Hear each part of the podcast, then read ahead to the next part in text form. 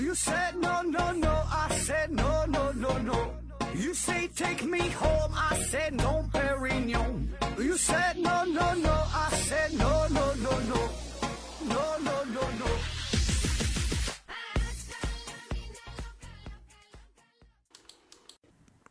拼命探索不求果，欢迎您收听《思考盒子》。本节目由喜马拉雅平台独家播出。这期呢，还是一个回答听友问的栏目啊。呃，然后给自己做一个小宣传啊，我在西瓜视频、今日头条、抖音上边都开了视频的节目。那么，如果您觉得音频节目不过瘾，哎，可以来看看咱们视频的节目。当然，现在才刚刚开始啊，刚刚开始，节目并不多，哎。嗯，怎么怎么去找哈？你在这个抖音啊、西瓜视频或者是今日头条，任何这三款平台的一个当中搜索“思考盒子”就可以了啊，就能找到我。上面呢有这么两三期小节目哈，您可以看一看啊，也是给咱支持一下、宣传一下呗啊，慢慢做大吧，慢慢做强啊。然后这以后呢，有机会咱再露脸哈，现在还没敢露脸啊。嗯，回答听友问题啊。第一个问题，听友二九八二二幺五零二提问说，一个家庭啊，钱以前是由男人管，最近最近的年代啊，钱都是给交给老婆管，以表示对老婆的爱啊。这种转变是怎么形成的？说这个钱呢啊，是谁来管钱哈？男的管，女的管。那家庭理财这个事儿，你说这种转变？呃，也许会有啊，也许会有，但是我感觉这个谁来管钱的话，嗯，并不能说就表达说你对老婆的爱啊，就是说你让媳妇来管钱，就说明你你你你爱爱你的老婆，你不让媳妇来管钱，你就不爱，对吧？这个感觉并不是这么直接的因果关系。嗯，咱说说这个谁管钱，我感觉呢。男和女吧各有各的优势。首先呢，你说在这个投资方面，在经济方面，男性吧天生的呢更偏向于喜欢冒险，花钱呢也会大手大脚，或者说呢好像没有什么理财的观念啊。咱多咱说是大多数人啊，呃，就是说不太考虑我这个钱怎么花啊。但是呢，他还有一个好处，就是说他好像也不怎么去乱花钱。他这一个衣服真能穿三年、穿五年，他也不张罗去买。对吧？就是说他这个点，他他他不花钱，但是花的时候呢又瞎花。而这个女生吧，给咱的感觉总体感觉呢是相对比较保守，对吧？厌恶风险，你让她去投资啊、买股票啊，风险很大，她可能不太接受。呃，更善于呢精打精打细算，喜欢呢相对于比较平稳的、比较比较安全的这种这种投资。当然，他这个另一方面呢，他也喜欢花钱。那花起钱来，你说买个包、买个衣服，好像也不在意。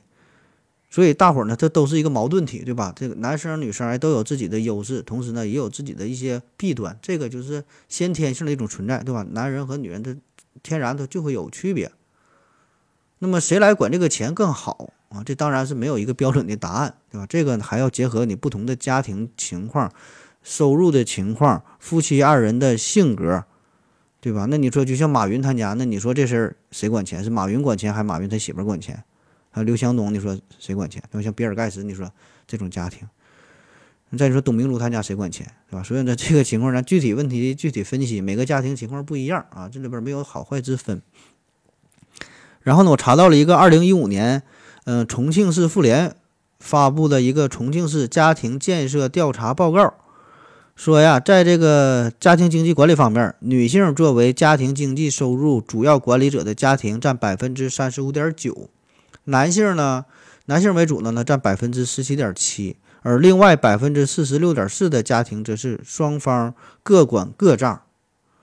所以你看这个数据其实挺有意思的哈，这个约大约有一半的家庭是各管各的，可能我感觉这个也是随着女性吧开始独立。对吧？人家也有自己的生活，也有自己的工作，就男女越来越平等了，对吧？你说都能都都赚钱，你一个月赚两千五，你媳妇儿一个月赚三千，人比你还能多赚点儿，所以你说这个钱谁来管？可能说自己赚自己的，然后自己自己花自己的，各管各的也挺好。这也不能就表示说两个人他没有爱情，或者说是两个人都保留着一些小心思，如何如何，也不是这样的。嗯，所以说这个钱这个事儿吧，很敏感，也不要把这个问题过度的去扩大化，对吧？啊，当然从这个大体的数据来看，确实在家庭财政方面呢，嗯，女管家要多于男管家，对吧？女性呢占比是百分之三十五三十五点九哈，而纯男性去管这个钱是百分之十七点七。但是另一方面呢，在一些家庭重大决策上、重大规划上，或者说需要花大头的时候，往往呢是男性比女性有更大的话语权。啊，所以说这个事儿他也也没法说，没法往下唠了啊！再再说说太多，太敏感了，不好啊。下一个问题，举世皆敌棉花糖提问说，想到一个好玩的问题，为什么都说，呃，胳膊酸、腿酸、腰酸啥的？难道肢体也有也有味觉？啊，说咱经常感觉到酸哈，酸啊，正常酸这是一种味道嘛，对吧？吃个柠檬，吃个什么东西酸啊？胳膊腿也酸。那啥叫酸？酸呢，就是 pH 值小于七啊，这就叫酸，对吧？那我们对于酸味的感觉呢，就是由于呃某种物质吃的某种食物解离出了氢离子，然后呢在口腔当中刺激了人的味觉神经，从而呢让你产生了酸味这种体验。那么肌肉你感觉到这种酸疼酸疼的感觉，也差不多啊。这个通常呢都是这个乳酸的堆积。乳酸嘛，本质上呢也是氢离子在起作用，导致了你这个这个部位这个组织 pH 值下降小于七，所以呢这个时候这种刺激给我们大脑呢就会带来相似的一种体验，所以大脑呢都用酸这个词儿哈来形容这种很相似的感觉。下一个问题，达拉货架提问说：盒子大神，为什么人没有三岁以前的记忆？然后下边呢小鬼零二幺。啊，回答说，人的大脑在不断的发育，半岁以前呢才有自我意识，三岁，呃，半岁以前才有自我意识，三岁以后才能形成记忆。啊，这小鬼零二幺，这个也是我们公司旗下的一名美女主播哈，大伙儿可以关注一下她的节目。嗯，说这个三岁以前没有记忆，呃，三岁以前的婴幼儿啊，其实是有记忆的，有记忆的，并不是没有记忆。呃，有一些研究表明说，两个月大的婴儿就能，嗯，认出二十四小时前看过的东西。那一岁的这婴幼儿呢，能就能认得几天前看过的事物。那三岁的时候呢，甚至能回忆起一年前的一些零星的事件。所以呢，它不是没有意义啊，是有啊。但是呢，总体来说呢，呃，三岁以前的这婴幼儿，他的记忆啊，保留时间很短，一般呢不会超过一年。所以呢，你三岁以前的记忆，你到四岁你就忘了哈，你到十岁你根本就想不起来了啊。所以它是有的，是说保存时间很短。所以呢，如果这孩儿他爸可能外外出一年之后再回来，这个这这这个小宝宝就把他就就叫成叔叔了啊。这个原因呢，那就像是小鬼回答的说的，因为人这个大脑嘛还不不太成熟。这人的大脑，它这个皮层和负责记忆的海马区，其实呢在孕六到七个月的时候呢，就已经基本成型了。但成型是成型啊，还没还没还没完全成熟，哎，要在出生之后还要继续的发育，形成更多的神经元。那记忆的形成其实就是神经元之间形成的突触的联系。那那些咱经常用到的记忆，经常接触到的，那么这个突触的联系就会越来越强。而那些长期用不到的，那么这些记忆呢就会变得越来越模糊，最后呢也就消失掉了。那我们成年人，我们每天都会接收到很多的信息，那实际上这些信息我们也只是。存储了其中很小的一部分，对吧？绝大多数呢，也其实也都忘了。那更何况婴儿了，对吧？他这个系统发育发育的还不是那么好，而且呢，随着他不断的生长发育，还要安装更多的语音系统啊、行为操作系统啊、认知系统啊，对吧？他不断的学习，不断的成长嘛。所以呢，这个时候啊，某些不是那么重要的记忆呢，很快就会被删除掉了啊，以便腾出更多的空间、更多的内存，哎，让他去学习新的东西。下一个问题，雷神 VJ 提问说：“何子老师你好，呃，能给分析一下为什么会缺芯吗？中国的芯片呢，现在是处于什么个状况？啊，这个又是芯片的事儿，感觉每期芯片每期必问哈，最近这芯片这事儿太火了。嗯，芯片就不回答了哈，给你推荐一个文章，知乎上搜索一下，说叫中国的芯片现状如何？哎，这知乎上的一个文章，这文章有三万多个赞啊，我感觉说的挺细致的，我是。就根据根据你这个问题啊，我这是去搜索嘛，在知乎上看到的，我觉得挺好。嗯，但是呢，这个我就不给你念了哈。一个是因为版权的问题，一个是因为这个这答案确实很长，可能有很多人并不关心这个事儿，所以说太多了，很多人他就他就他就就给关了。你自己搜吧。中国的芯片现状如何？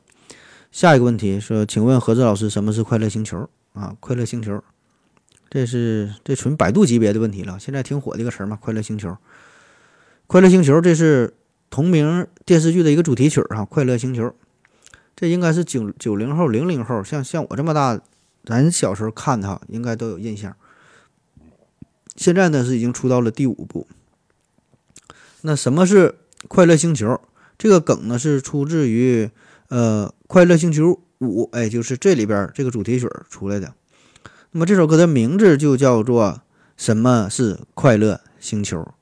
呃，男主角呢叫马嘉祺啊，是由他呢来这个唱演唱的这个歌。那么这个剧呀，本来呢是在二零一四年就播出了哈。那么这回呢，是因为这个马嘉祺是成为了当红偶像，叫男团时代这个少年团的一个队长，所以呢这个事儿啊又火了一下，然后这个梗就就跟着火了。呃，当然这首曲子也是挺有意思啊，无论是歌词啊还是作曲啊，都很有魔性。咱说就是很洗脑啊。什么是快乐星球？什么快乐星球啊？如果你想知道什么快乐星球，我就带你带你去研究研究啊。这个这个这个歌词你听一遍啊，这曲儿听一遍，你基本就能记住啊。所以呢，就成了一个梗，马上它就火了。下一个问题，瘦马提问说：“请问何总，现阶段国民是不是有点儿？”自信过头开始飘，我国和美国的国家综合实力差距还有多大啊？请从经济、科技等方面去分析一下。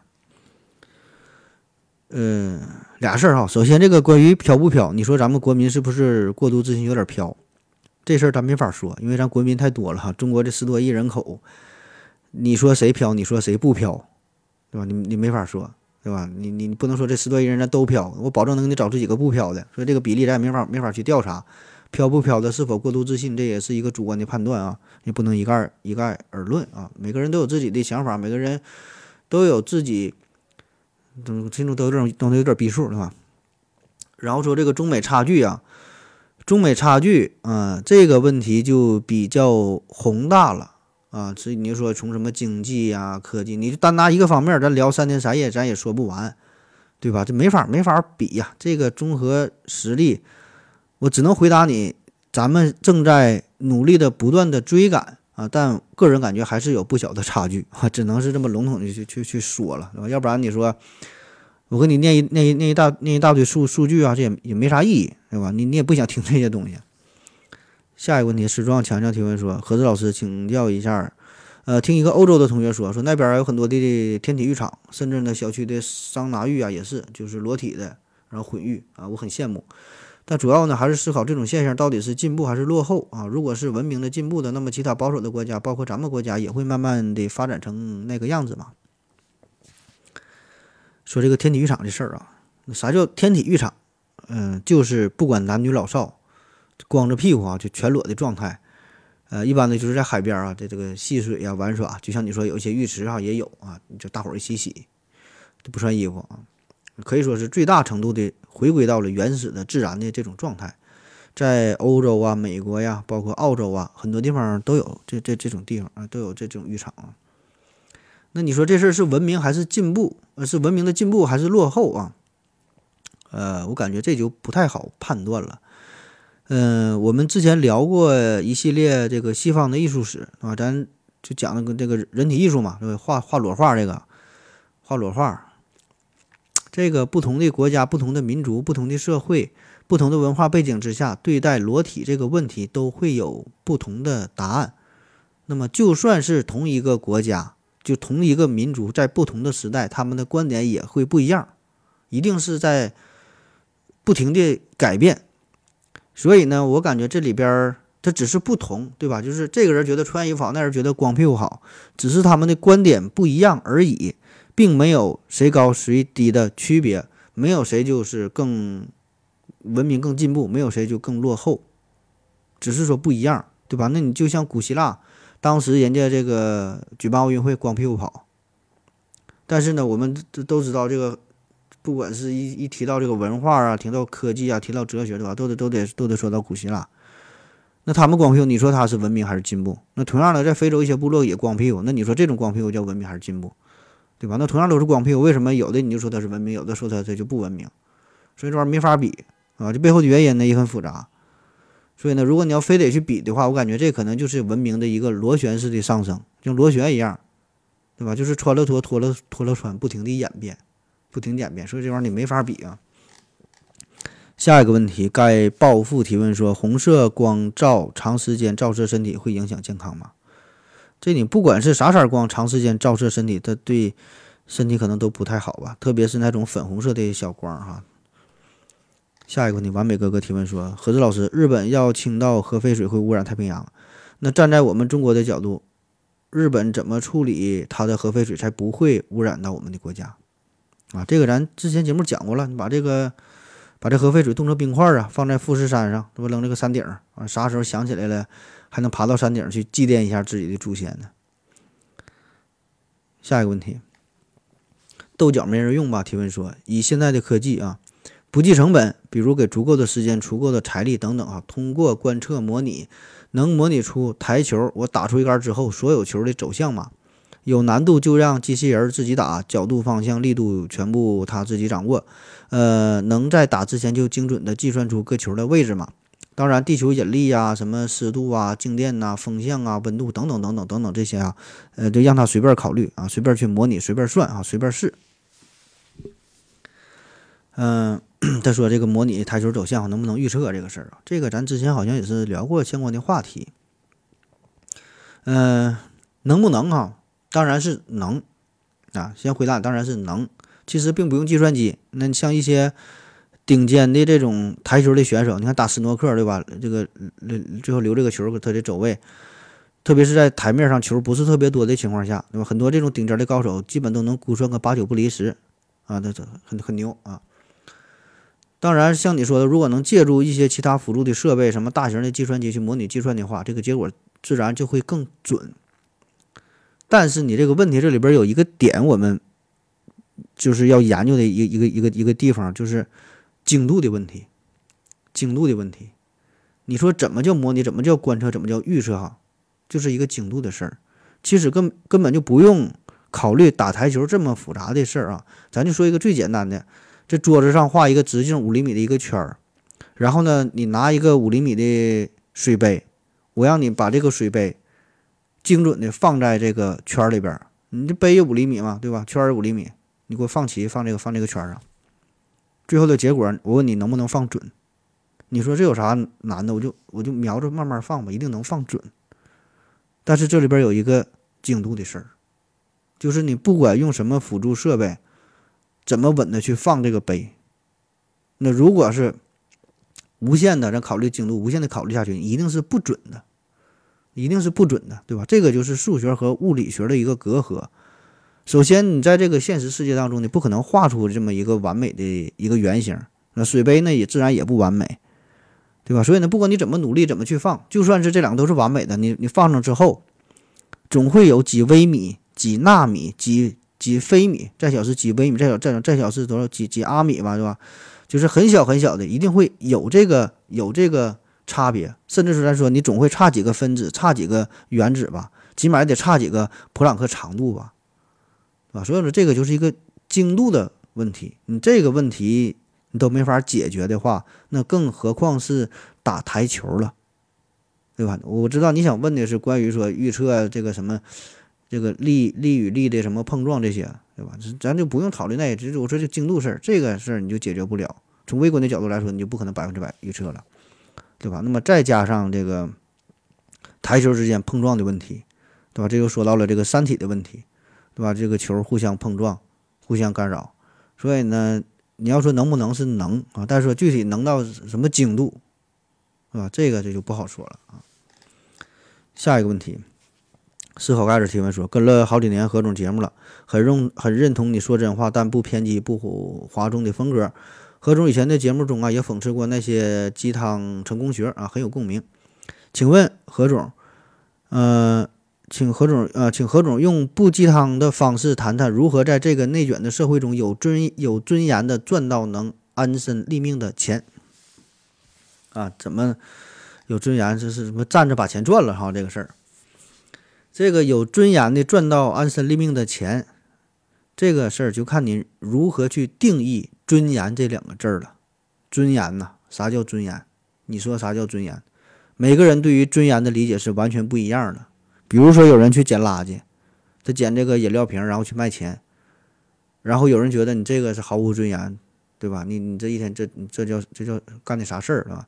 但是呢，有人觉得人家这做的很好啊，付出辛苦了，爱护环境，对吧？又通过自己努力赚这个钱，我这就叫有尊严，对吧？所以呢，这完全两种不同的态度。再比如说，有人做一些皮肉生意，然后呢，一部分人会觉得这没有尊严，这不要脸。你怎么能干这种事儿？但有人觉得无所谓啊，是吧？叫笑贫不笑娼。我也是付出了一些努力，我放弃了一些东西，换来了金钱。我这个钱花的，我自己觉得也挺好，是吧？我我就觉得这叫有尊严。所以呢，这问题的核心就是您如何去看待尊严，如何去定义尊严啊？你你理解的尊严是啥？是吧？这我并不知道。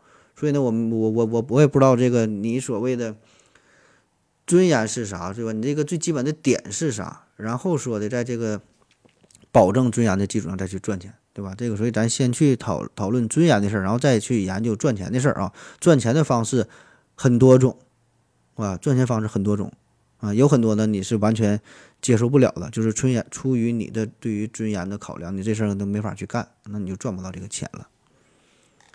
下一个问题，檀香木提问说：“请问，呃，你怎么懂这么多知识？”哎，这个这个听友是太会说话了，给你学学。这个懂的知识不多哈，真不懂啊，这都是 从网上抄的啊。你去网上一搜索，现在这网络多方便呢，对吧？拿手机啥不知道的一搜。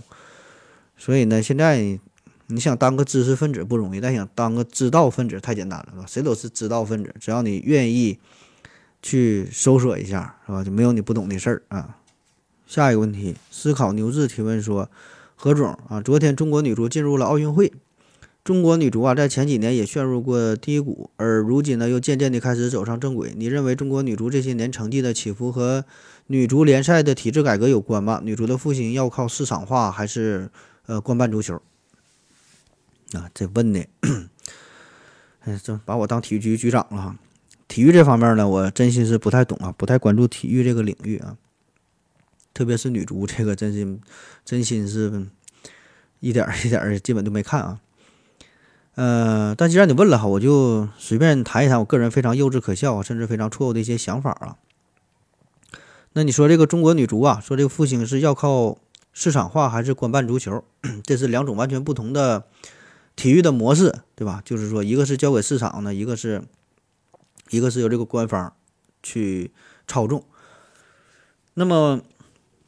我觉得哈，中国女足，咱注意啊，我说的是女足啊，想要走市场化这个路线，我感觉是很难的啊，几乎说是不现实。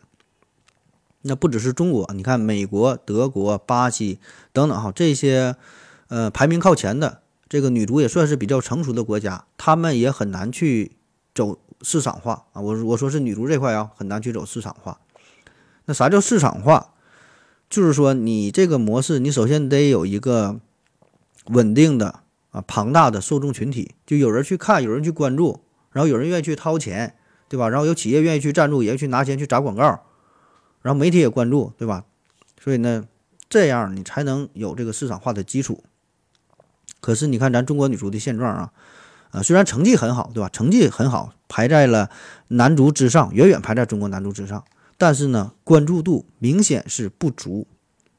很多女子足球俱乐部这些球队啥的，这都是依附于男足的这个这个俱乐部，对吧？都没有，都根本没法独立去运行。所以这个你更何谈市场化了？那么再说，我们为啥去看女足？你想想，为啥去看女足？你是真正喜欢这项运动吗？并不是。我想绝大多数人并不是，对吧？咱实话实说，你你你真的喜欢女足吗？不是啊，对吧？如果你真正喜欢女足的话，你同样，你也会去关注其他国家的女足的比赛，对吧？你说我就是喜欢这项运动，说这并没有。试问大家，谁正儿八经的看过除了中国队、中国女足之外，其他国家女足的比赛？甚至说你想看，你也没有这个渠道，对吧？电视它都不演，对吧？基本是没有。所以呢，看女足更多的呢是出于一种爱国情怀。对吧？而且我们看女足有个啥特点，就是看中国队和其他国家队女足之间的比赛，你多半也不会看国内的女足比赛。比如说辽宁队啊，和和和和某个队啊，就就是或或者说是或者是一些联赛，你不会去看这些东西，对吧？你是带着情感的，对吧？是为中国女足加油，对吧？重要的啥是中国这两个事儿，所以呢，这种关注度哈，它一定是不持久的。那赞助商呢，自然也不愿意在这上面花更多的钱。啊，当然，咱说像奥运会这种比赛，或者是世界杯啊什么这这种比赛，这种顶级的赛事，确实是有着超高的关注度，可以带来一个短期的效益，是吧？但是终究是昙花一现，这玩意儿它四年举行一回，是吧？所以呢，这个跟男足它是完全两种不同的运行模式哈。所以我个人感觉，目前来看，你很难走市场化，只能是走官办的这个道路。说的难听点，就是你得有个这么个东西，你说完全解散，这不可能解散，对吧？所以呢，这个。还很不成熟吧，只能说是更多的投入的是一些情感方面的因素啊。下一个话题，查无此人提问说：“叉 PP 是从前往后还是从后往前啊？”哎，我记得之前讲过期节目是蹲厕所是脸朝里脸朝外的哈，这现在这问题问的呀。坐电梯是站左边站右边啊？这个擦屁股这事儿吧，其实还真就挺有讲究啊。正确的动作，我说下正确的动作是从前向后。啥意思呢？就你拿着这个纸啊，是从你这个生殖器的部位吧，生殖器的部位从前向后一直擦过肛门，不知道说明白没有啊？这个有啥依据哈？这个美国美国医师专科委员会有个内科医生叫做什么医师帕帕纳反一个博士啊，他说呢，你这么去擦这个屁股啊，呃，可以减少一些这个感染的风险。因为啥呢？你要从后往前擦这个屁股，你这样呢就会把一些细菌带到这个尿道这个部位，就就是导致感染这个扩散。特别是对于女性来说，是吧？这尿道比较短，更容易暴露，更更容易呃感染，增加这个感染的机会，对吧？所以呢，这个是正确的做法是从前往后啊。大伙儿擦屁股时候可以试一试啊，有什么感觉可以在下边留言。嗯，最后一个问题啊，前生来世。前世来生向前提问说的前一前一段看了一个见义勇为的视频，这个视频呢给犯罪分子打了马赛克，但是呢没给受害者和见义勇为的群众打码，何止怎么看？这个事儿也经常被讨论了哈，经常被大伙所不理解啊，就感觉说怎么犯罪分子还需要保护啊？这这这个见义勇为的警察什么怎么怎么不不保护？嗯。这咱瞎分析一下哈，有这么几个原因啊。首先呢，是咱从法律的角度来说，就是未经法院审判定罪的人，我们只能管他叫做犯罪嫌疑人。你看，就感觉啊，这个人眼瞅着就是他杀的啊，这个人这这就这两个人打这个打架，他就给他刺伤了。但是啊，未经法院审判，不能还没定罪，你只能管他叫犯罪嫌疑人。你看现在很多新闻当中，这个措辞都是非常的严谨。啊，犯罪嫌疑人汪某啊，犯罪嫌疑人刘某啊，都这么去叫，他不会说罪犯啊，谁谁谁，你没定罪，不能不能这么说。就是虽然我们感觉这个人他就是罪大恶极，就他妈该死，就该枪毙了，也只能叫犯罪嫌疑人。啥时候这法院法院审判完事儿了，才才能才能这么去称呼，这是一个必要的程序。哎，法律法律最讲的这就是程序，对吧？所以呢，对待犯罪嫌疑人，我们就要保护他的隐私。就虽然可能性很小，但是程序上啊，你没审判，法院你就要对他进行保护，因为有有理论上哈，理论上人家有可能是无罪的，所以呢，在这种情况下，你把他的这个这个图像、这个头像、这个人，你就给媒体上播报出来，那么这个就会对他后续的生活带来很大的麻烦，这个事儿媒体是要负责的，对吧？可能这时候会对他造成重大的影响。这一方面，另外呢，就算是已经定罪了，确认他就是罪犯，那么他在刑满之后，他还是要回到社会的，还得开始他的生活，判个三年、五年、十年、八年，对吧？还得还还得生活。那么媒体如果过度的曝光，这样呢，就会让他周围的人与他产生一定的距离感，嗯，他也很难再融入到这个社会当中，也会对他造成不小的心理上的一些影响、一些打击。那么这事儿呢，对于犯罪分子本身是不公平的，是吧？那么这种这种影响还很可能会造成他一种报复心理的产生。本来可能是个小偷小摸，结果呢，你过度的曝光，小偷小摸可能关关个关个一年半载的出来了，那完了出来之后，大伙儿见他都躲，人人喊打，都都都提防着你，这样呢可能造成他心理扭曲，很可能就会犯一个更大的错误，报复社会等等，对吧？这种情况也不少见呐，确实有很多人他就就是这样产生的。同时呢，还要考虑到这个犯罪分子的家人，包括他的孩子，对吧？那么这些过度的曝光都会对他造成一些影响，特别是小孩儿在学学生之间开玩笑啥的，不注意这事儿，哎，说哎呀他爸爸如何如何的，这个对这个孩子的成长也是一种影响啊。当然，对于一些极端的恶劣的事件，那你还有咱说还有通缉犯呢，对吧？你中央新闻肯定也报过什么什么通缉犯，把他这个形象暴露出来了，对吧？那这种人这就不打码的，所以咱分啥事儿。对吧？你这种重大的事件，当然不打码，还得告诉大伙儿注意点。这人，那你确实得躲着点儿啊！他妈他杀人犯是吧？所以这事儿得得得分开看，都是犯罪，也有轻重之分，对吧？有一些人可能是因为一时冲动，一时大脑短路，是吧？偷了点东西或者如何如何。所以这个人这一辈子难免都会犯一些错误，但罪不至死，你得给人个机会。所以你这个咱得区别对待啊，咱也不必站在道德的制高点去审视人性，去批判他人。啊，就觉得你都是对的，你这一辈子不犯错误啊，对吧？人家犯个错误咋的，你就你就一点机会不给人家，就是一棒子就完全打死啊，对吧？也也不好啊。所以呢，法律对待每一个人都是公平的、公正的。这里边的每一个人，包括受害者，也包括犯罪分子，因为这个民意啊，往往它是不理智的。一感觉这小偷偷东西了，摁在地下，没人拦着，十个八个大汉上去可能给他打死。但是说这事儿他对吗？他不对，对吧？你犯错误了，是需要由法律来审判的，啊，不是我们民众你能自己去解决的。民意很多时候是不理智，是更容易冲动的，所以这个时候更需要去法律的，更需要有这个法律的约束。它约束的不只是犯罪分子，也要约束我们这些普通百姓，对吧？这个它才才才是法律的作用，法律的意义。啊，当然很多人会持有另外一种观点，就是觉得。那你偷东西了，你犯罪了，你打人了，你就要承担由此带来的一切后果，包括别人的指指点点，包括别人对你的闲言碎语，对吧？你偷东西，哪怕你偷了一个鼠标垫，那他妈你也是犯罪了，你就应该受大伙的白眼，受大伙的唾弃，就让你一辈子抬不起头，啊！当然，这个观点咱也不予反驳哈，每个人都有自己的想法，是吧？都有自己的观点，这事儿呢，咱也不用过多的去讨论。啊，你法律就是那么定的，对吧？法律就是法律，你可以保留自己的观点，但是你犯法的时候呢，你就得服从这个法律。你说啥也没有用啊，你的情感在这里边起不到丝毫的作用。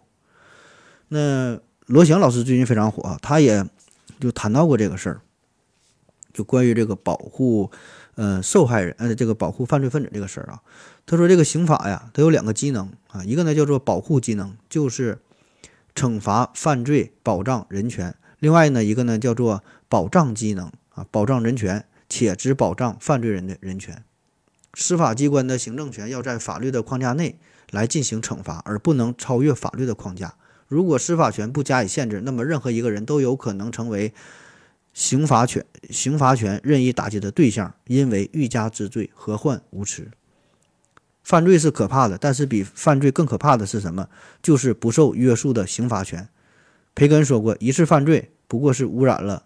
水流，但一次不公正的司法却是污染了水源。那如果这个刑罚权不受限制，那么一切正义都有可能被架空，而且往往是以正义的名义架空了正义。